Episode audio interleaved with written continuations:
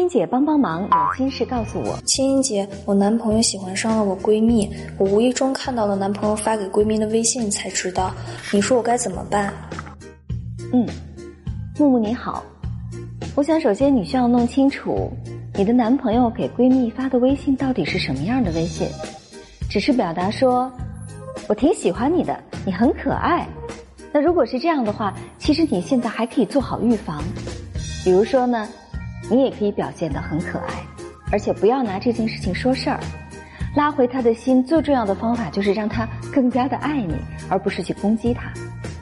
但是，假如说她发给闺蜜的微信都是什么“我很爱你啊，我想和你在一起呀”，甚至会有一些攻击你的一些话，那么，假如是这样的话，就不是你该怎么办，而是他该做选择了。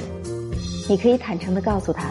你已经发现了他们俩之间的感情的秘密，你不愿意在这三人关系当中继续受骗，所以希望他做出一个选择，然后不管他做出什么样的选择，你都要去接受。比如说他选择了你，那么如果你还爱他，你就要接受他曾经劈腿的现实。如果说他选择的是你的闺蜜，你也要接受，因为实话说，你们还没有结婚，即便结了婚。另外一个人也有再次选择的权利，因为婚姻法都没有规定说结了婚是不允许离婚的，对不对？所以呢，现在你们还没有结婚，他依然可以再做选择，尽管这听上去很残酷。好了。我们今天的节目就是这样，欢迎添加我的公众微信“清音”，到公众号右下角的音符社区或者百度贴吧参与话题讨论。你留言我有奖。与此同时呢，还可以给我的公众号留言，直接发来语音就可以，我在挑选之后在节目中为你做解答。我是清音，祝你心情，我们下次聊。